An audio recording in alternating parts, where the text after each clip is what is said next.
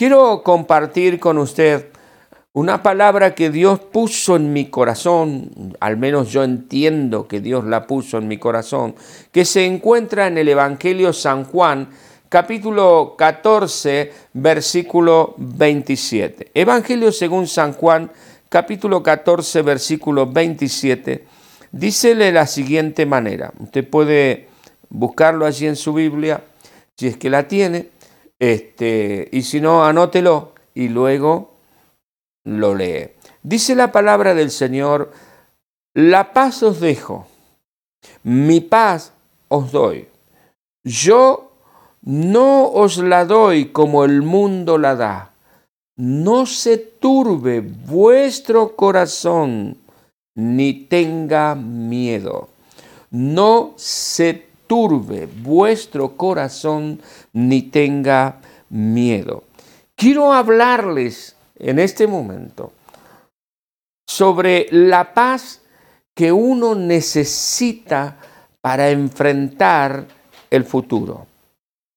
Paz es indispensable para enfrentar el futuro. Y la palabra de Dios, la Biblia, nos enseña, nos marca el camino para lograr esa paz tan preciada. En el capítulo 14 del Evangelio según San Juan, encontramos que el Señor Jesús está preparando a sus discípulos para lo que vendría. Desde el capítulo 13 en adelante, eh, podemos ver, o el evangelista Juan nos relata lo que sucedió la última noche que el Señor Jesús estuvo con sus discípulos. La última cena, luego el Getsemaní y cómo se fue desarrollando la historia que culminaría en la crucifixión del Señor, en su sepultura, su resurrección y su aparición a los discípulos. Ahora bien, el capítulo 14, el Señor Jesús está abriendo el corazón, el entendimiento de sus discípulos y les está explicando las cosas que estarían por venir. Jesús los está preparando a ellos para lo que vendría. Jesús está preparando a quienes confían en Él para lo porvenir. Y Él dice a sus discípulos, en el mundo ustedes van a tener multiplicidad de dificultades, pero confíen, yo he vencido al mundo. Esto el Señor Jesús se lo dice a sus discípulos un poquitito más adelante. Capítulo 16, versículo 33 de San Juan. Ahora, no se halla en ningún sitio de la escritura una palabra que asegure que quien confía en Dios no va a enfrentar dificultades. Usted puede buscar desde Génesis hasta Apocalipsis, pero la Biblia en ningún lugar dice que quien confía en Dios no va a enfrentar adversidades, no va a enfrentar dificultades. Sí usted y yo vamos a encontrar cientos de referencias con respecto a la ayuda sobrenatural que Dios le da a aquellos que confían en Él, que depositan su corazón en el Señor. Dios nos está, por medio de toda su palabra, preparando para enfrentar esos momentos difíciles. Él no dice, como muchos otros aseveran por allí, usted va a ver, y esto realmente a mí me, me, hace ver que la Biblia es la palabra de Dios, porque Dios no nos engaña. Dios no nos dice, mira, vos confía en mí, no vas a tener ningún problema, no vas a tener ninguna dificultad, todo va a andar por, eh, eh, sobre ruedas. No, no, no, Dios nos dice lo que va a suceder. Dios nos eh, avisa qué es lo que va a estar pasando. Ahora bien, Él nos prepara para lo porvenir. Él nos prepara a fin de que nosotros podamos tener paz. Ahora, ¿cómo enfrentar un presente, un futuro difícil con paz en el corazón? ¿Cómo, cómo encontrar ese camino? Porque, a ver, Dios no les dice a los discípulos, muchachos, miren, em, lo que se viene es difícil, arréglenselas como puedan, agárrense de donde puedan. No, no, no. El Señor les estaba diciendo a sus discípulos allí que iban a estar o iban a venir días sumamente difíciles para ellos sumamente difíciles para aquellos que confían en Dios y cuanto más para aquellos que dicen yo no creo en Dios porque Dios no existe. Peor aún, ahora, Jesús prepara a sus discípulos y el tema es cómo estar tranquilos en medio de las tormentas, cómo transitar tranquilos. Y mis amados amigos, amigas, hermanos, hermanas, familia en el Señor, en el Evangelio según San Juan, capítulo 14, el Señor Jesús revela algunas claves. Hay algunas claves que podemos encontrar, hay una pista que nosotros podemos seguir para enfrentar esas tormentas con paz en nuestro corazón. Y este aquí, quiero explicarles lo siguiente. Tener paz en el corazón no quiere decir estar completamente inactivo. Tener paz en el corazón no quiere decir tener cara de, ¿no? de, de, circunstancia. No, no, no. Tener paz en el corazón es, estar tranquilo en medio de la adversidad y haciendo lo que uno debe hacer para encontrarle la salida a la situación. Ahora, lo que encuentro aquí, capítulo 14, versículos 1 al 6, dice lo siguiente. En la primera pista que encuentro en este capítulo, que el Señor Jesús le da a los discípulos, preparándoles para enfrentar los momentos difíciles y para que ellos los enfrenten con paz en su corazón, la primera pista es esta. Dice, no se turbe vuestro corazón. ¿Creéis en Dios? Creed también en mí. En la casa de mi Padre muchas moradas hay. Voy pues a preparar lugar para ustedes. Ahora, si yo me fuera, volveré otra vez, dice versículo 3, y si me fuere y les prepararé lugar, vendré otra vez y os tomaré a mí mismo para que donde yo estoy, vosotros también estéis y sabéis a dónde voy, y sabéis el camino. Le dijo Tomás, Señor, no sabemos a dónde vas. ¿Cómo pues podemos saber el camino? Y Jesús le responde y le dice, yo soy el camino, yo soy la verdad y yo soy la vida. Nadie viene al Padre sino por mí. Ahora, ¿cuál es esta pista? Mire, para transitar los momentos presentes y futuros, prepararnos para transitar esos momentos que pueden llegar a ser difíciles, complejos, con unos cuantos saltos u obstáculos que hay en el camino, la pista que encuentro es que debemos estar plenamente conscientes de la meta final. ¿Por qué Jesús les dice en primer lugar esto a los discípulos? Él podría haber comenzado a prepararlos de otra manera. Sin embargo, el Señor Jesús les prepara diciéndoles, muchachos, a la vuelta de la esquina no se termina la vida. El Señor les dice, no se confundan sus corazones. No se turbe vuestro corazón, ni tengan miedo. No se confundan. No permitan que las circunstancias o las ideologías actuales o las distintas corrientes de pensamiento perturben su mente y su corazón. No se turben, no se confundan, tampoco tengan miedo de lo que viene.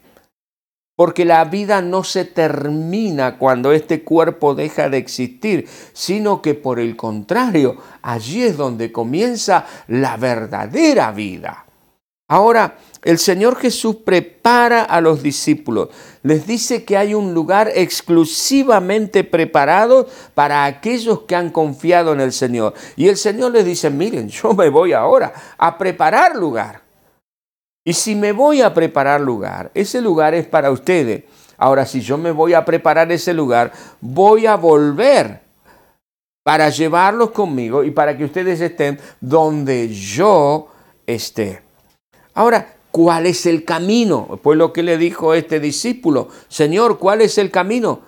Y él le explica allí en breves palabras cuál es el camino. El Señor le dice, yo soy, yo soy, el Señor Jesús, yo soy el camino, yo soy la verdad y soy yo soy la vida. Ahora, ¿por qué Jesús es el camino que nos lleva a una eternidad de gloria y de bendición? Pues bien, porque cuando nosotros estábamos muertos en nuestros delitos y pecados, cuando no teníamos ningún tipo de esperanza y cuando no podíamos hacer o podríamos llegar a hacer algo para librarnos del castigo eterno, el Señor no tuvo en cuenta el ser igual a Dios como cosa a que aferrarse, como dice el apóstol Pablo en Filipenses capítulo 2, sino que se despojó a sí mismo tomando forma de siervo y hecho semejante a uno de nosotros, sufrió la muerte de cruz. Él pagó por nuestra seguridad eterna. Por eso es que Él es el camino. Así que, mi amigo, mi amiga, mi hermano, hermana, enfrente con paz en su corazón. La vida no se termina a la vuelta de la esquina. Tenemos seguridad en el Señor, porque Jesucristo, si nosotros le dimos nuestro corazón, le invitamos a vivir en nuestra vida, Él ha pagado todas nuestras deudas delante de Dios y nos asegura que tenemos un lugar allí para nosotros. En ningún momento ni la muerte, ni el enemigo de nuestras almas, Satanás el diablo, tiene la victoria sobre aquellos que hemos confiado en Dios. La victoria siempre es del Señor. Él ha preparado un lugar para nosotros.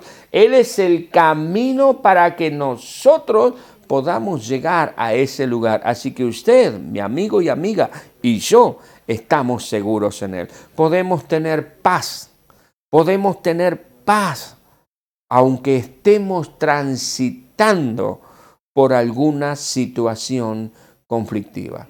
La segunda pista que encuentro en este capítulo se encuentra entre los versículos 9 y 14. San Juan, capítulo 14, versículo 9 en adelante.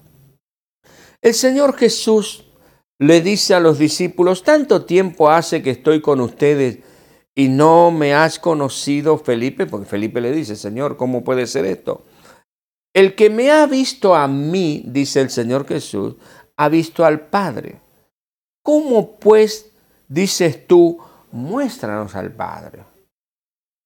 ¿No crees que yo soy en el Padre y el Padre en mí? Las palabras que yo os hablo, no las hablo por mi cuenta, sino que el Padre que mora en mí, Él hace las obras. Creedme que yo soy en el Padre y el Padre en mí. De otra manera, creedme por las mismas obras. Ahora, ¿cuál es la pista que el Señor Jesús nos da aquí? ¿Cómo enfrentar el presente y el futuro con paz en el corazón? La pista es que tenemos que estar plenamente conscientes que Jesucristo es Dios. El apóstol Pablo lo dijo de esta manera, porque yo sé en quien he creído y es poderoso para librarme de las aflicciones. Mire, si usted no sabe en quién ha creído, está navegando sobre aguas turbulentas sobre un barquito de papel. Ahora, si usted sabe y está firme sobre en quién ha creído, está navegando sobre aguas turbulentas, pero en un transatlántico que no se hunde por nada del mundo. Ahora, mis amigos y amigas, el Señor Jesucristo le dice acá a los discípulos y le dice, miren, muchachos, esto, esto es así. Yo soy la imagen visible del Dios invisible. El que me ha visto a mí, ha visto al Padre. El escritor de la carta a los hebreos, unos años después, asevera, manifiesta, asegura, dice, Dios, habiendo hablado muchas veces y de muchas maneras por medio de los profetas, nos habló en este último tiempo por el verbo de vida, la palabra viviente de Dios, el Señor Jesucristo. En San Juan capítulo 1, versículos 1 en adelante, dice la palabra de Dios que en el principio era el verbo. Y el verbo era Dios. Es interesante porque está hablando del Señor Jesucristo. Dice, y nosotros le vimos y vimos su gloria, gloria como del unigénito del Padre. Cuando usted y yo depositamos nuestra confianza en el Señor Jesucristo, no lo hicimos en un profeta humano, no lo hicimos en alguien con una sabiduría impresionante humano. No, Señor nosotros hemos depositado nuestra confianza en Dios mismo, en el creador del universo, en quien nos tiene esculpidos en sus manos. Por eso es que el que le ha visto a Jesús ha visto al Padre, como él dice.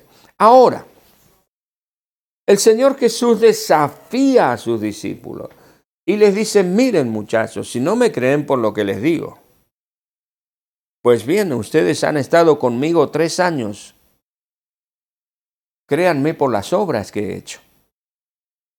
Y esas obras, es increíble, porque el apóstol Juan dice, si se escribieran los libros, este, si se escribieran todas las cosas que Jesucristo ha hecho en esta tierra, no cabrían los libros en el mundo. Ahora, nosotros en los evangelios tenemos una pero un esbozo general de la obra de Jesucristo en la tierra, pero no particular. Algunos eventos, algunas palabras son particulares, pero aún así, aún así, no se nos ha contado absolutamente todo porque no cabría en el mundo. Ahora, mis amigos y amigas, las obras del Señor Jesús aseveran de que Él es el Señor. Fíjese, en primer lugar, Él es el Señor sobre la enfermedad. ¿Cuántos, cuántos fueron a Jesucristo enfermos? Dice la palabra, vinieron leprosos, vinieron ciegos, vinieron este, moribundos. Dice la palabra de Dios que la gente sacaba a las calles a sus familiares enfermos para que fuesen sanados. Todos los que venían a Jesús fueron sanados. Esas obras dicen de que Él es Dios. Pero si no es eso, Él es Dios por sobre la enfermedad, Él es autoridad por sobre la enfermedad. En segundo lugar, Él es autoridad por sobre los espíritus inmundos. La Biblia relata, relata bien los enfrentamientos que el Señor Jesús tuvo con esta clase de personajes espirituales que dominaban sobre las personas. El ejemplo más evidente es el endemoniado Gadareno. Este hombre que vino y que se postró allí, que se nos cuenta esta historia dramática de cómo vivía y al acercarse al Señor, el Señor lo libertó. Ahora el ex endemoniado Gadareno era un hombre completamente en sus cabales. En tercer lugar, Las obras del Señor demuestran que Él es Dios. ¿Por qué? Porque Él es Señor sobre la muerte. Se nos relatan al menos tres episodios en los cuales el Señor Jesús resucitó a una persona, el hijo de la viuda, la hija de Jairo y Lázaro. Al menos tres episodios. Ahora, Él es el Señor.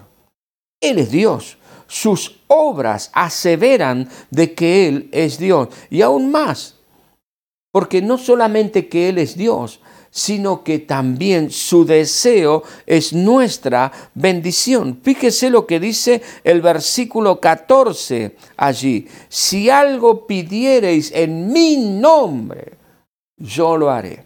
¿Qué está diciendo?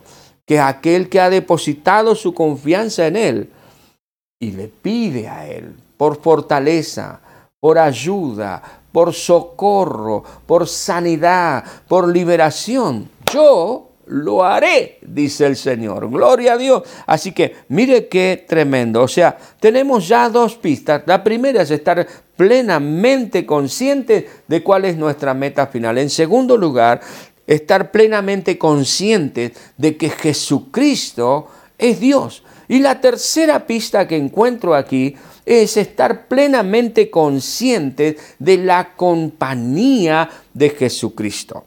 Él no les dijo a los discípulos, muchachos, ustedes van a estar atravesando un momento difícil, pero van a estar solos. A la buena de Dios, como dice el paisano. No, Señor. El Señor Jesús asegura de que Él va a estar al lado de cada uno de nosotros. Fíjese lo que dice el versículo 18 del pasaje en cuestión. San Juan capítulo 14 versículo 18. El Señor le dice a sus discípulos, no los voy a dejar huérfanos. No los voy a dejar huérfanos. El Señor reitera esta promesa en Mateo capítulo 28 dice, y he aquí, yo estoy con ustedes todos los días y hasta el fin del mundo. Este Señor ha prometido, el Señor Jesucristo, Dios mismo ha prometido transitar con nosotros por cada situación por la que estemos atravesando. En el versículo 16, el Señor nos dice cómo estaría transitando con nosotros todas las instancias de nuestra vida. Vamos a la palabra del Señor. El versículo 16 dice, y yo rogaré al Padre y os dará otro consolador para que esté con ustedes para siempre. ¿Cómo? ¿Cómo nos estaría acompañando el Señor Jesucristo en cada instancia de nuestra vida? Pues bien, por su Espíritu Santo por el consolador. El Señor promete, nos promete a usted y a mí que nos daría el consolador. Esto es el Espíritu Santo. Y aquí en su manifestación, en su labor de consuelo, de acompañamiento, de ayuda, el consolador, aquel que viene y está abrazándonos en los momentos que no damos más, que, que ya estamos ya como que vencidos. Viene allí el consolador, nos abraza, nos da las caricias que estamos necesitando, nos acompaña y nos lleva, nos lleva adelante. Es aquel que nos fortalece en todo momento. Él estaría con nosotros cumpliendo esa labor maravillosa. ¿Cuántas veces enfrentamos alguna situación y, y, estamos allí por enfrentar situaciones más difíciles todavía, pero podemos tener paz en nuestro corazón? En primer lugar porque sabemos que la vida no se termina a la vuelta de la esquina.